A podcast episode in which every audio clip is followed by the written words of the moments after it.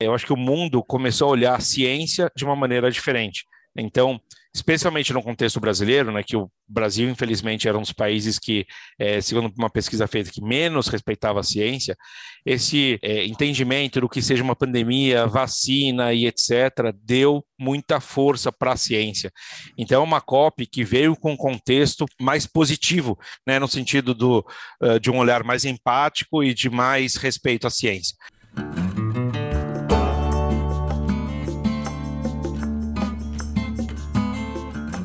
Começa agora o podcast Nem Negacionismo, Nem Apocalipse. Economia, Meio Ambiente e Negócios.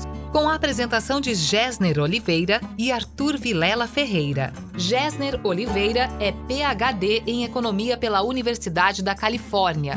Foi presidente do CAD, Conselho Administrativo de Defesa Econômica, presidente da Sabesp e é professor da FGV, Fundação Getúlio Vargas, onde coordena o Centro de Estudos de Infraestrutura e Soluções Ambientais, além de sócio da Go Associados.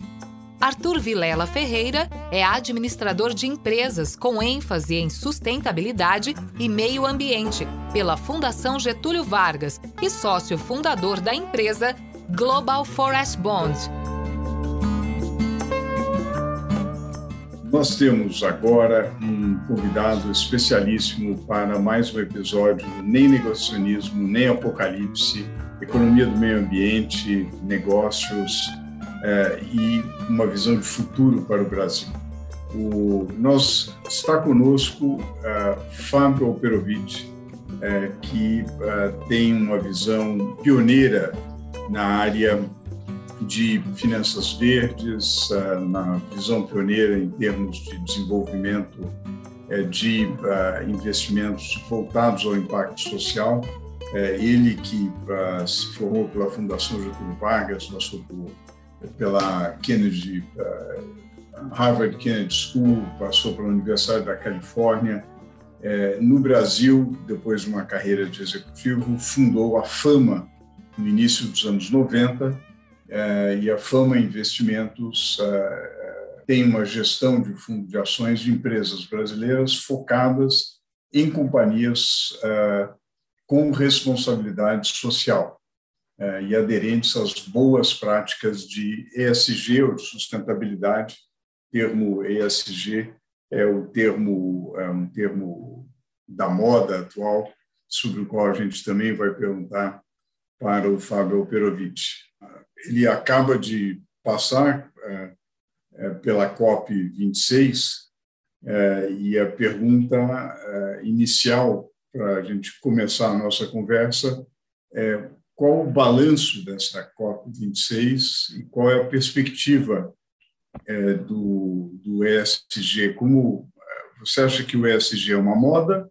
ou é realmente um salto e algo que veio para ficar? Não posso começar sem antes agradecer é, por duas coisas. Primeiro, pelo convite de estar aqui com, com, com você, dialogando, trocando, acho que vai ser bastante rico, mas especialmente pela contribuição é, para o Brasil, pela obra que vocês publicaram, uh, do qual eu tive o maior prazer de escrever a respeito, e acho que é uma obra que é, é faltava na, é, no contexto brasileiro, que tem esse olhar é, é, doméstico, e eu acho, enfim, é, super obrigado, porque acho que ajuda bastante nessas reflexões, discussões, tanto no mercado, no mundo, mercado financeiro quanto no mundo corporativo.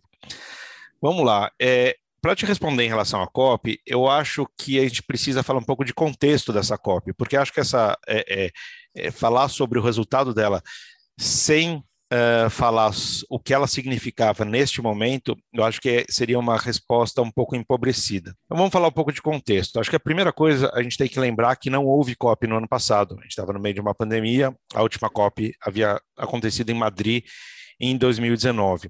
E de 2019 para cá, muita coisa aconteceu. A primeira coisa que aconteceu, que acho que é relevante para a COP, é a própria pandemia. É, a pandemia acabou despertando para tanto para países quanto para é, mundo corporativo, é, um olhar um pouco diferente em relação aos problemas do mundo. Primeiro, um pouco de empatia, compaixão pelo, enfim, pelos problemas coletivos, né? Então, uma visão talvez em 2019 era um pouquinho mais individualista e acho que as uh, empresas e países, etc, começaram a se preocupar um pouco com mais com o coletivo. E eu acho que isso tem tudo a ver com com COP. Além disso, pelo fato da gente ter passado por uma pandemia, é, eu acho que o mundo começou a olhar a ciência de uma maneira diferente. Então, especialmente no contexto brasileiro, né, que o Brasil, infelizmente, era um dos países que, é, segundo uma pesquisa feita, que menos respeitava a ciência, esse é, é, entendimento do que seja uma pandemia, vacina e etc., deu muita força para a ciência. Então, é uma COP que veio com um contexto mais positivo, né, no sentido do, uh, de um olhar mais empático e de mais respeito à ciência. Mas acho que não é só isso. A, a última COP, Uh, não tinha, por exemplo, um, um, dos principais atores do mundo, que é os Estados Unidos, dentro né, do Acordo de Paris. Os Estados Unidos tinha se retirado do Acordo de Paris e o Biden, é, em todo o, o, o, processo eleitoral, ele trouxe esse, essa questão ambiental de uma maneira muito contundente. Esse não era um tema periférico nem secundário para ele. Acho que era o tema é, principal. Então, os Estados Unidos, é, é, enfim, ele assume em janeiro, em fevereiro, os Estados Unidos já volta para o Acordo de Paris. Então, é uma cópia que ganha um peso especial com um ator especial. Tem um outro elemento também que acho que é muito relevante, que é o mercado de carbono. Né? É, existe uma expectativa muito grande em relação ao artigo 6 né, do Acordo de Paris, que é o, o que realmente é, é, possibilita o comércio bilateral de carbono, etc. É, mas o mercado de carbono em 2019, embora ele já existisse, ele era muito menor do que é hoje. Né? Então, esse mercado ganhou dimensão e ao ganhar dimensão também aumenta a, ou aumentou é, a expectativa em relação à COP. E por fim, que eu acho também é, faz parte do contexto é, da COP, é o, o assunto que você trouxe, Gessner, que é o, o SG. O SG ele não é novo, e a gente pode falar um pouco sobre isso, não tem nada de novo, mas ele entrou no mainstream nos últimos dois anos. Então, neste momento, uh, ele tem um talvez uma atenção especial de atores que não davam atenção para a COP nos anos anteriores. Então, o mercado financeiro talvez nem soubesse que era COP, né? Obviamente que eu estou exagerando aqui, mas grande parte dos fundos de investimento no mundo, grande parte é, das, das, das, pessoas do mercado financeiro é, desprezavam a COP. Talvez lessem, mas não com devida atenção. Acho que agora é uma questão importante. E as empresas também, né? Empresas que em 2019 pouco se falava sobre ESG, agora existe essa necessidade e aí depois a gente pode falar de com qual substância é, é, colocado, mas todas as empresas têm falado sobre ESG, então o público corporativo o público financeiro passaram a acompanhar algo que não acompanhavam antes. Então a gente pode dizer que essa cópia era talvez a cópia das cópias, né? Porque todo esse, esse contexto veio. Dentro desse contexto, se criou uma expectativa muito grande. E quando a COP começa, logo na primeira, é, é no primeiro dia, a gente teve uh, participações muito contundentes, discursos muito poderosos é, de uma indígena brasileira, a Chai, que eu acho que enfim, foi muito simbólico e isso deu talvez uma energia para a COP. A primeira-ministra de Barbados também fez uma contribuição muito importante é, no primeiro dia discurso uh, da COP e acho que isso trouxe ainda mais expectativas para a COP. E aí, passadas todos esses, uh, esses dias de discussão, é, o sentimento que vem é de frustração, né? Porque com todo esse contexto, com toda essa expectativa, o que a gente conseguiu extrair da COP foi muito pouco. A gente teve um avanço no artigo, na discussão do artigo 6 do mercado de carbono, mas a gente teve um esvaziamento muito grande é, de outras questões que eram fundamentais, como discussões sobre combustíveis fósseis, sobre carvão. É, existe também, existia também uma expectativa, é, é essa expectativa não tinha, mas eventualmente do Brasil ter um protagonismo maior, de ter metas um pouco mais ambiciosas nas suas NDCs, e isso não houve, né? Houve mais um greenwashing nesse sentido. Então, a COP termina de uma maneira um pouco esvaziada é, para quem tinha expectativas muito grandes. Agora, disso, eu tenho aqui duas bifurcações para a gente entender um pouco o pensamento. Assim, a primeira, a gente tem que levar em consideração o grau de dificuldade que é negociar em duas semanas 200 países, temas tão complexos, com interesses geopolíticos, interesses corporativos, não é fácil, né? Então a gente não pode entender a COP sendo resumida só naqueles dias de discussão. Acho que tem muita coisa que acontece pós-COP. Então, é, é, se, gente, se existia essa expectativa de que a COP fosse resolver todos os problemas, eu acho que era um pouco de ingenuidade. A complexidade de todos esses temas não dá para a gente uh, uh, resolver tão rápido. Então, sim, houve uma frustração, mas também não existia a chance de ser uma solução. Eu acho que o segundo ponto é que a COP deixou algumas sementes muito interessantes para a gente uh, olhar para a COP do ano que vem no Egito. A primeira que eu acho bem interessante é a participação do jovem. Né? Então, os jovens passaram a ter é, bastante força, bastante voz, e essa nova geração, a geração Z, traz esses elementos muito conectados com seus valores. Né? Então, é, à medida que essa geração vai ocupando espaço no debate público, nas empresas, no mercado financeiro, etc., eu acho que a gente tem uma chance maior de progredir. Eu acho que essa voz ficou uma voz relevante dos jovens.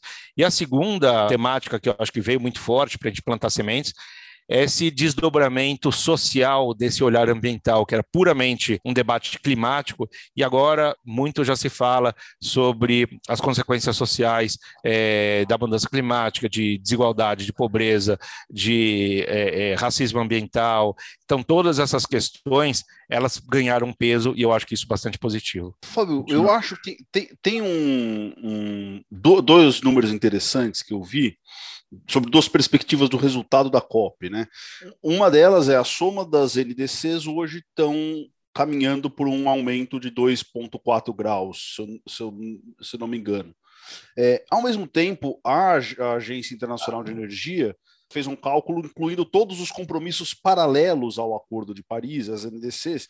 Então, a gente está falando de alguns compromissos relevantes, por exemplo, o compromisso de zerar desmatamento globalmente até 2030, o compromisso de redução de metano, acho que são os dois que, que impactam mais o, o, o Brasil diretamente. E o cálculo da IEA com esses compromissos paralelos é de 1,8 graus de aquecimento até o final do século ou seja, ainda não é um grau e meio, mas já está abaixo dos dois graus eh, se esses compromissos paralelos também forem cumpridos. Então, talvez, eh, eu não sei se você entende isso como um avanço de pressões setoriais e empresariais, ocupando um espaço de ambição ambiental que os governos não conseguiram, é, não conseguiram atingir, Fábio? A gente tem que colocar um, um um elemento na, na conta é, que é difícil quantificar, mas é, o elemento greenwashing, né? É, eu acho que ele tem um peso relevante tanto do ponto de vista é, corporativo quanto do ponto de vista de países. Muitos compromissos são assumidos para nas vésperas falar, bom, não conseguimos, vamos alterar o compromisso. E é isso, esse é o ponto que me preocupa é, é bastante. Então, em algum momento, vai ser impossível é, que a gente reverta essa, essa curva, né? Essa curva, ela não é uma curva é, que ela possa ser, possa ser manobrada a qualquer momento. E também tem uma questão ali no meio que é a, o dilema dos prisioneiros, que eu acho que é, é muito relevante, né? Porque o, os compromissos assumidos, tanto do ponto de vista corporativo quanto do ponto de vista de, de países, requerem esforços. E a hora que um olha para o vizinho e fala, bom, ele não está fazendo, então por que eu vou fazer também? Então, no momento em que não há é, adesão aos compromissos, é, eu acho que a gente passa a ter uma espiral negativa muito forte. É, isso é o ponto que me preocupa. Então, é, para que eu tivesse um pouco mais de segurança nessas métricas, a gente deveria estar acompanhado de duas coisas, né? Primeiro que eram mais metas baseadas em ciência e menos metas que são simplesmente jogadas ao, ao vento. E o segundo, mais metas intermediárias com medições e eventualmente punições, uh, seja reputacionais, seja de mercado, ou seja punições efetivamente financeiras. Quando elas não existem uh, e a gente joga tudo para 2050 e eventualmente, obviamente eu estou forçando aqui o argumento, mas para a gente descobrir em 2049 que, que não deu certo, não dá. Né? Então, eu tenho um pouco de medo que uh, a matemática ela esteja se apoiando em algo relativamente frágil, que é o compromisso humano. Agora, é, ao mesmo tempo, a, a, gente percebe um esforço de padronização, de uniformização de métricas é, corporativas. Né? Me, me, refiro em particular à criação do ISSB, né, do International Sustainability uh, Standards Board, é, e é essa tentativa de fazer convergir as diferentes métricas de, é, de ESG. Isso, Fábio, isso você considera que é um passo importante? É, essa, eu, já antes tinha havido aquele esforço do International Business Council de fazer convergir o SASB, GRI, IRC, é, em particular na sua, é, você como empresário, como gestor, é, você sente falta de, de métricas mais uniformizadas? Você acha que a gente deu um passo importante nessa direção? Falta muito? É, e, de certa forma, na medida em que há métricas mais padronizadas e uniformizadas, talvez o monitoramento do seu atingimento se torne mais fácil e, e, e talvez possa auxiliar, se não coibir, pelo menos inibir o greenwashing, não? A resposta parece óbvia, mas ela não é tão fácil assim, né? Porque quando a gente fala assim, poxa, uh, vamos padronizar métricas, parece música para os ouvidos, né? Então, para as empresas é mais fácil, muito menos formulários é, para serem preenchidos, que eu entendo o esforço que as companhias fazem para preencher isso, preenche aquilo, é, é, é, é complicado. Para os investidores ter algo que seja é, é, mais fácil de ler, padronizado, claro que facilita. Então, em teoria, concordo plenamente. Só acho que a gente tem que tomar alguns cuidados. O primeiro é o seguinte: quando a gente está falando de balanço financeiro, a gente, uh, balanço financeiro é unidade monetária, é uma contabilidade que é quase que uniforme em todos os países do mundo. Claro que tem as suas particularidades contábeis para cada um dos países, mas quando a gente fala de é, uma empresa soltar um balanço, você pode estar no Brasil, você pode estar no Líbano, na Nova Zelândia, no Canadá, todas as empresas são obrigadas a reportar as mesmas coisas, né? Vão reportar receita, lucro, depreciação, custo, etc. Então não importa onde você está, você vai entender perfeitamente aquele reporte e poder comparar as, as coisas com seus devidos cuidados, mas enfim, é muito fácil de entender. Então, acho que o mercado financeiro ele acaba sendo é, é, tendo essa, essa influência dessa padronização, que ela, claro que ela é bem-vinda. Quando a gente vai para o mundo da sustentabilidade, as questões são muito mais abstratas, elas não são tão objetivas quanto métricas é, é, monetárias. E mesmo a padronização, muitas vezes, ela, é, ela é bastante difícil. Bastante difícil por algumas razões, né? Vamos dar um exemplo aqui bem caricato. É, uma das métricas importantes para varejistas uh, é o NPS, que é Net Promoter Score ou Índice de Satisfação do Consumidor. Muito bem, tem varejistas que fazem isso, é, mandando uma pesquisa por e-mail para os seus uh, uh, clientes. Tem varejistas que fazem isso, mandando uma pesquisa por e-mail para ex-clientes também. Tem outras que fazem através de um dispositivo na loja, que é aquele encantômetro que você aperta é, é, o sorrisinho se você está feliz, ou a carinha triste se você for mal atendido. E mesmo esse dispositivo do encantômetro, dependendo, dependendo da posição que você tá, é, coloca ele na loja, é completamente diferente. Então, se você coloca esse dispositivo no caixa, por exemplo, é, pressupõe que se você está no caixa, você foi bem atendido, você achou que você é, o produto que você é, é, é que estava procurando, que o preço era justo, portanto você chegou no caixa. A loja deveria estar organizada, a fila deveria estar adequada. Então a tendência é que você tenha uma percepção positiva. Se esse encantômetro está na porta, se você entrou na loja, a loja está mal cheirosa, tem fila, o vendedor te trata mal, aconteceu alguma coisa, você sai da loja sem ter, eh, enfim, sem ter passado pelo caixa e, portanto, você tem a oportunidade de manifestar seu desgosto. Agora, imagina é, uma maneira da gente padronizar o NPS no mundo inteiro. Olha, o dispositivo tem que estar em tal lugar. É impossível, né?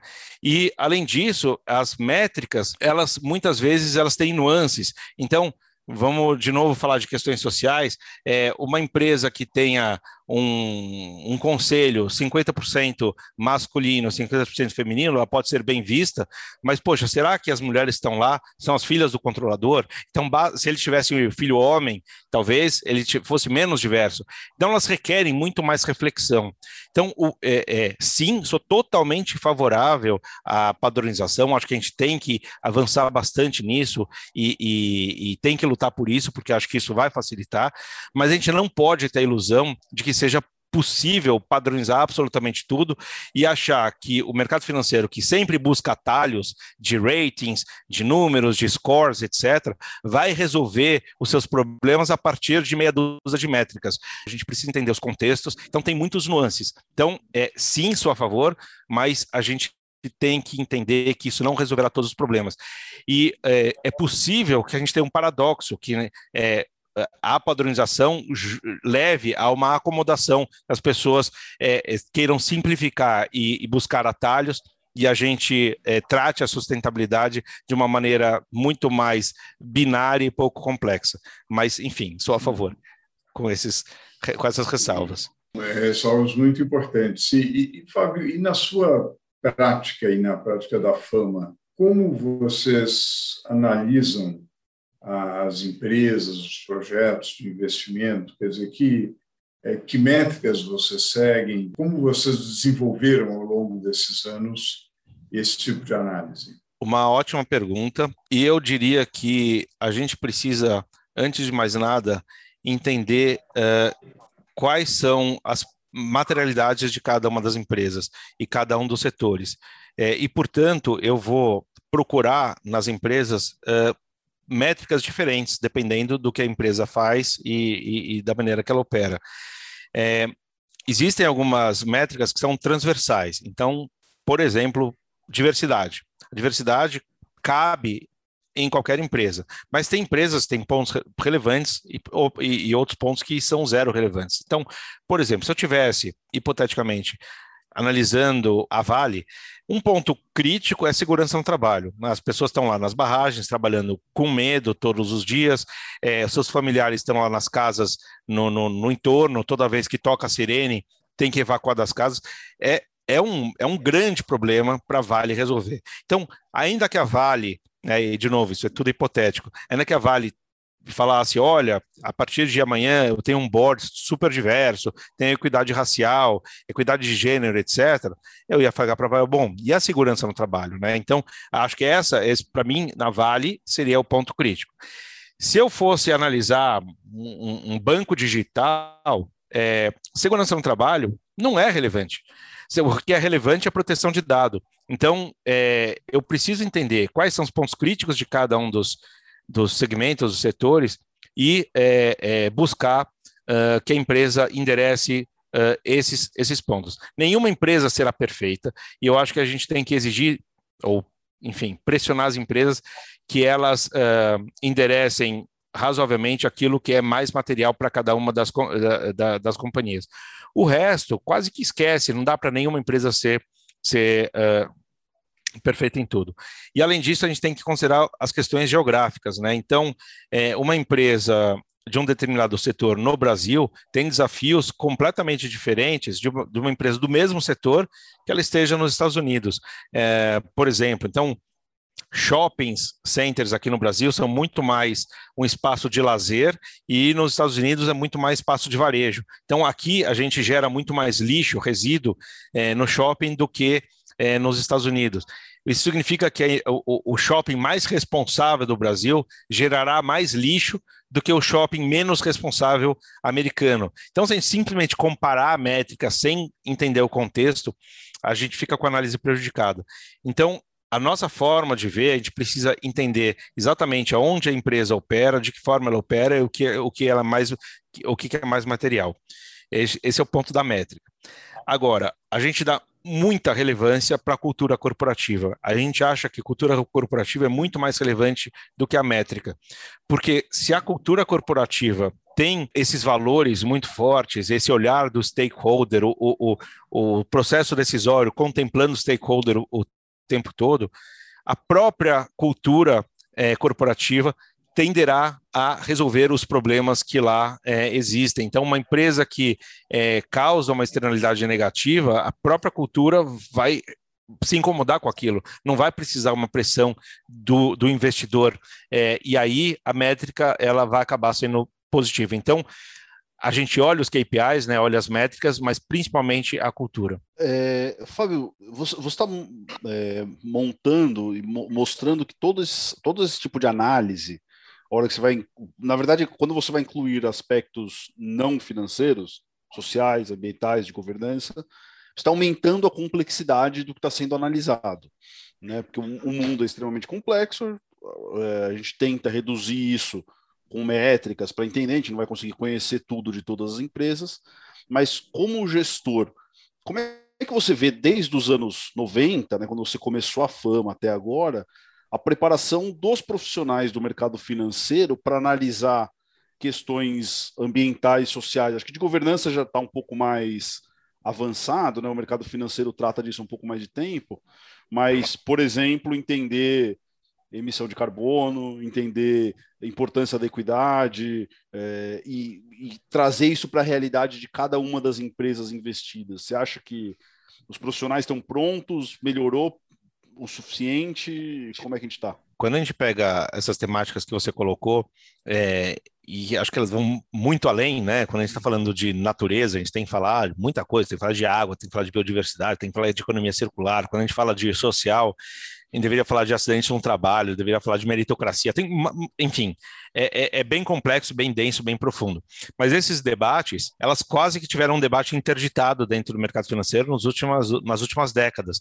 Então, ao trazer reflexões sobre direitos humanos ou meio ambiente para o espectro do mercado financeiro, era entendido como um, como um assunto ideológico e como predominantemente o mercado financeiro tem uma ideologia que contrasta com a ideologia percebida que, que, que é, é, é, dialoga com esses valores, esses debates eram é, eram refratários, né? O mercado financeiro era refratário a esses debates, ou seja, toda vez que eventualmente, já passei por isso N vezes, né? Trazia alguma reflexão sobre questões de direitos humanos ou meio ambiente para, enfim, cliente, investidor, potencial cliente, empresa e tal.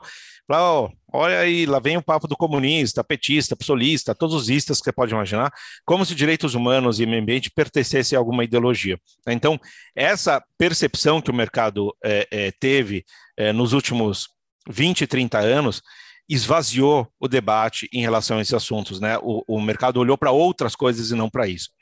E muito recentemente, o mercado foi impactado por essa necessidade de trazer a pauta ESG, é, por várias razões, né? Então, mas aconteceu muito, muito de repente. Poxa, então como que o mercado resolve isso? Né? O mercado tem essa característica de ser mais imediatista, no sentido de precisar da resposta rápida, porque se eu não dou resposta, o meu vizinho vai dar, então ele vai sair na frente, vai sair ganhando e tal. Então, poxa, tem um mundo aqui para eu discutir, que é um mundo que eu não entendo, e eu preciso reagir rápido. Qual que foi a alternativa encontrada pelo mercado financeiro? Foi a do reducionismo, né? Já que existe esse mundo complexo que eu preciso da resposta, como eu trato isso? Reduzindo. Então, quando a gente fala sobre questões da natureza ou meio ambiente, o mercado reduziu o debate apenas para a mudança climática, como se a mudança climática fosse a única é, é, questão relevante é, é de meio ambiente, e dentro da, da, é, da mudança climática só se discute carbono. Portanto, o mercado fala sobre carbono e entende que está discutindo o meio ambiente. É muito pobre isso. E a mesma coisa acontece do lado social. O mercado é, o assunto escolhido foi equidade de gênero, então o mercado traz alguma reflexão sobre empoderamento feminino e fala, bom, estou discutindo o S do social, como se o S fosse só isso. E, de novo, eu não estou diminuindo a importância do carbono e do empoderamento feminino, são temas extremamente relevantes, mas não são só esses. Então, eu acho que a gente está ainda muito na superfície, o mercado sequer entende ainda a, a, a densidade, a complexidade, a amplitude desses assuntos. É, com o tempo, eu acho que essas questões se resolvem.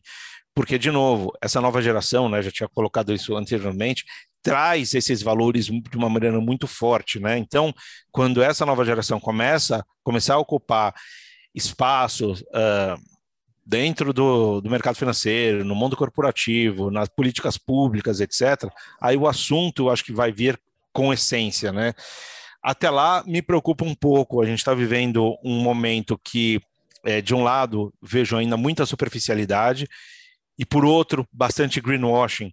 E a combinação dos dois é terrível, né? Porque as, muitas empresas têm essa intencionalidade de quererem parecer melhores do que são, e falta para o mercado financeiro essa capacidade crítica de expor, de denunciar, de criticar, de é, é, fazer a segunda, terceira pergunta, de entender que o que é importante no relatório de sustentabilidade é o que não está nele e não o que está, e assim sucessivamente.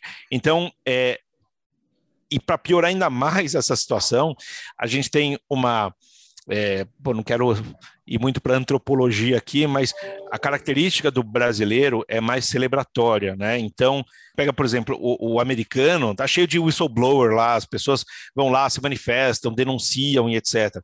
O brasileiro, em geral, ele, ele, ele é mais cele, é celebratório. Então, muitas iniciativas das empresas, que muitas vezes elas têm ali um traço de sustentabilidade, mas não necessariamente, a, enfim, é, é, isso vale para a empresa inteira, criam a percepção de que a empresa esteja no caminho certo e todo mundo bate palma. E isso, na verdade, acaba atrasando a agenda ao invés da gente uh, avançar. Então, isso me preocupa um pouco. Em termos de finanças uh, verdes, em termos de prêmio para empresas que têm uma política robusta de ESG, é, a gente já pode ver resultados concretos, por exemplo, de colocação de papéis a um custo é, menor e consequente redução do custo de capital? É, sim, acho que isso, isso já é bem nítido, né? Isso chama Greenium, uh, que é exatamente esse, esse prêmio que a empresa recebe por, por, por ser verde. Então, é, nitidamente isso acontece. E o que eu tenho visto, uma, uma duas reflexões interessantes que vale a pena a gente colocar aqui. A primeira é que o, muitos investidores têm olhado só para a parte do retorno, sem olhar para o risco. Então, aqueles, os investidores que ainda estão um pouco mais longe dessa agenda, assim, poxa, por que, que eu vou investir numa empresa é, que vai me pagar menos? Bacana, legal esse título verde e tal, super legal, mas, poxa, eu tenho aqui a obrigação de trazer retorno, portanto, eu não, isso não me interessa. Eu acho que essa, essa visão é uma visão talvez um pouco empobrecida é, ao não contemplar a questão do risco. Né? Então, eu acho que quando a gente está falando de, de, de, bonds e não de equities, é, o valor máximo do bond na sua data ali de vencimento é 100. Então, o que pode eventualmente acontecer é um risco desse, desse bond não ser pago. Então, quando esse investidor está olhando para o retorno menor, é, sem olhar que o risco também está reduzindo, porque a empresa eventualmente está é, se tornando uma empresa melhor ou menos arriscada, seja porque está fazendo uma transição energética, seja porque está é, é, é com capacidade de atrair e reter talentos porque está entrando nessa agenda assim excessivamente, ele deveria estar olhando também a parte do risco. Né? E eu acho que essa, esse racional ainda não chegou no Brasil. Fora do Brasil, acho que ele, ele já predomina. E o segundo, é, segundo ponto que acho que vale a pena é, mencionar, uh, que é um conflito de interesses que existe nos Sustainable Linked Bonds ou, ou, ou nas debêntures sustentáveis, nas quais é, o mecanismo funciona ao contrário. A empresa ela emite a uma determinada taxa, faz, assume alguns compromissos nessa agenda ou social ambiental, e se ela não atende esses compromissos, a taxa ela é majorada. Então, vamos supor aqui que a empresa emita um bond a 5% ao ano, e é, se ela não assumir o compromisso XYZ, ela então paga 5,25%, 5,5%. Então, qual que é o conflito de interesses? Na medida que o investidor compra esse bond, ele, no dia seguinte, ele passa a torcer para que a empresa não cumpra os compromissos. Pô, quando, quanto menos a empresa estiver perto dos compromissos, melhor para mim. Né? E eu acho que esse é um é um potencial problema. A gente deveria entender esse, esse mercado com alinhamento de interesses e não com conflito de interesses. Então, na medida em que o, o investidor compre o bond e torça para que a empresa não é, performe, para que ele possa performar, eu acho que ainda é um raciocínio que é uh, antiquado, né? A gente precisa é, é, é migrar para esse mundo de bonds verdes com a cabeça é, mais, uh, enfim, atualizada. Interessante. E, em particular, Fábio, no registro perguntar, você teria uma ideia de algum de como redesenhar esse esse mecanismo? Eu, eu acho. Para a gente tentar enfrentar esse do conflito de interesse, não, não resisto a explorar sua criatividade e pioneirismo. É, eu sou um cara de equities, né? Então, não, não de bons. Então, certamente existem mecanismos muito, muito melhores. Mas quando a gente olha, por exemplo, o mecanismo do Green Bond, versus do, do Sustainable Linked Bond, ele é um pouco diferente. O Green Bond ele tem um dinheiro carimbado, no sentido, pô, a empresa foi lá, captou X, a, os recursos estão sendo é, captados para promover tais mudanças. Então, é um dinheiro que tem é, é, está associado a um projeto. No Sustainable Linked Bonds, esse dinheiro vai para o caixa da empresa, a empresa faz com ela o que quiser. Então, eu acho que existe um mitigante no Green Bond, né? A empresa vai lá, faz uma emissão dizendo que ela vai fazer uma transição energética, vai captar 300 milhões, é, não tem por que ela não fazer, porque esse dinheiro tem esse fim. Né? Quando o dinheiro vai para o caixa da empresa, é, vai, paga fornecedor, paga bônus, paga dividendo, etc., o negócio se perde. Então, eu acho que um mitigante é ter esse, esse carimbo é, na, no uso dos recursos. É, é muito interessante, mas é, é, nessa, nessa, nessa situação, Fábio, o, o investidor precisa saber de antemão qual é o caminho para a empresa, que é uma coisa que às vezes não, não nem, nem sempre está clara e nem sempre é um projeto, né? Existem questões que dependem, vamos dizer, uma transição energética para uma empresa que só usa eletricidade é relativamente simples e fácil. A hora que você coloca eletricidade, transporte, entendeu? Vários, várias coisas, é mais difícil você encaixar num, num projeto, né? Às vezes também nem a empresa sabe ainda o que fazer. Sim, é por isso que é, existem algumas emissões que têm sido muito criticadas porque as, os compromissos são muito frágeis e muitas vezes não endereçam as questões mais é, materiais.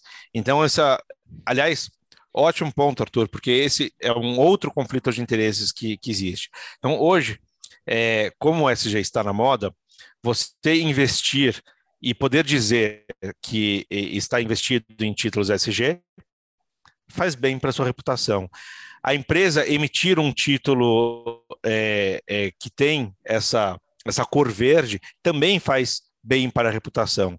Então, esse me engana que eu gosto é bom tanto para o emissor quanto para o investidor. Então, eventualmente, uma empresa que emite um título verde com compromissos frágeis, né, que são pouco relevantes, é, acaba sendo bom para os dois. Então, eu acho que enquanto a gente não capacitar mais o mercado, a mídia, né, não discutir mais, etc., é, a gente corre um pouco desses riscos. E quando esse mercado, esse, esses títulos vão para o mercado secundário, e a gente está falando eventualmente de pessoas físicas, as pessoas não sabem, elas não têm como saber mesmo, né? E, e, e, e isso é uma pena. Então a gente enfim, eu acho que esse debate qualificado ele é essencial para a formação de um público investidor, tanto individual quanto institucional. É, senão, a gente vai ficar aí no, no, no, no jogo do, é, do greenwashing, o social, social washing, que é conveniente para muitas partes, sem causar uma grande transformação. Obviamente, a gente tá, tem a parte, espero que cresça, espero que seja crescente, vejo crescente, de investidores que buscam propósito, buscam impacto e, e estão sendo e estarão sendo enganados ou estão sendo enganados, mas mesmo para os investidores que simplesmente querem maximizar o retorno ajustado pelo risco, na verdade está tendo uma um, está fazendo um subprime ambiental. Né? A pessoa, o investidor acha que está comprando um título com um risco inferior porque é um projeto que vai diminuir o risco daquela empresa. É, isso vale para bonds e vale para equities também, né? A empresa emissora de green bonds a ação dela também passa a ser vista de uma forma diferente para quem está para quem está comprando participação nela, é, achando que ela está reduzindo o risco em aspectos ambientais sociais, né? E, e, no fim do dia não está e é um, um, subprime, uma crise de subprime ambiental. É, eu, eu qual é a diferença em que no final das contas vai todo mundo dormir feliz, menos aquele entendo perfeitamente a analogia, alguém pagou a conta e infelizmente a conta chegou para quem estava desavisado. É, nesse sentido, agora, esse é, é um pouco diferente, né? Porque você está fazendo uma, é, uma maquiagem, vamos dizer assim, e quem está sofrendo não tem voz, que é o planeta, é a sociedade, né? Então é esse que vai gritar. Então, é, como esses agentes eles são é, não se manifestam, pelo menos a curto prazo, se manifestarão a longuíssimo prazo, não estará presente mais nem o investidor nem o emissor para poder é, é, ser onerado por esse, uh, enfim, essa falta de compromisso ético. E, e eu acho que isso é um, um grande problema.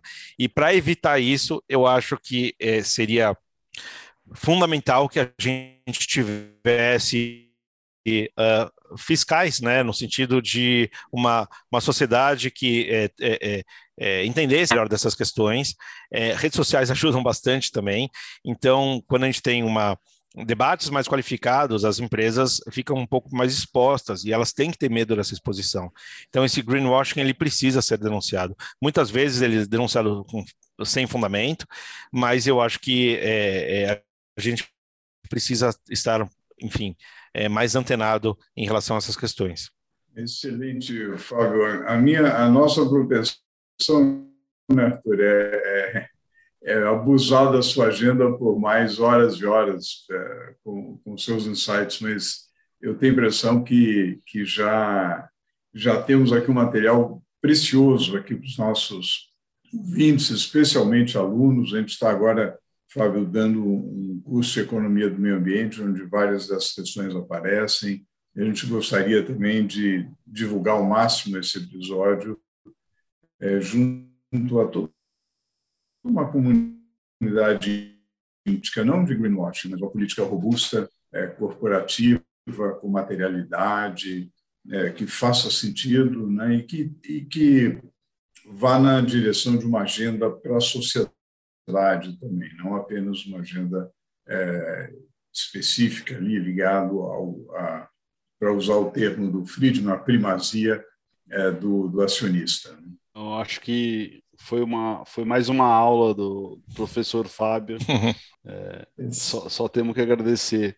E certamente os, os, os, nossos ouvintes também. Muito obrigado pelo convite, foi um prazer enorme. E, enfim, espero que tudo que vocês estão fazendo, a partir das publicações, podcasts, aulas, etc., consiga potencializar e multiplicar aquilo que a gente realmente precisa, que é essa visão de stakeholder é, e e, enfim, é, especialmente com esse olhar doméstico que o país precisa. Super obrigado. Nós que agradecemos, Fábio. Estamos juntos. Um grande abraço.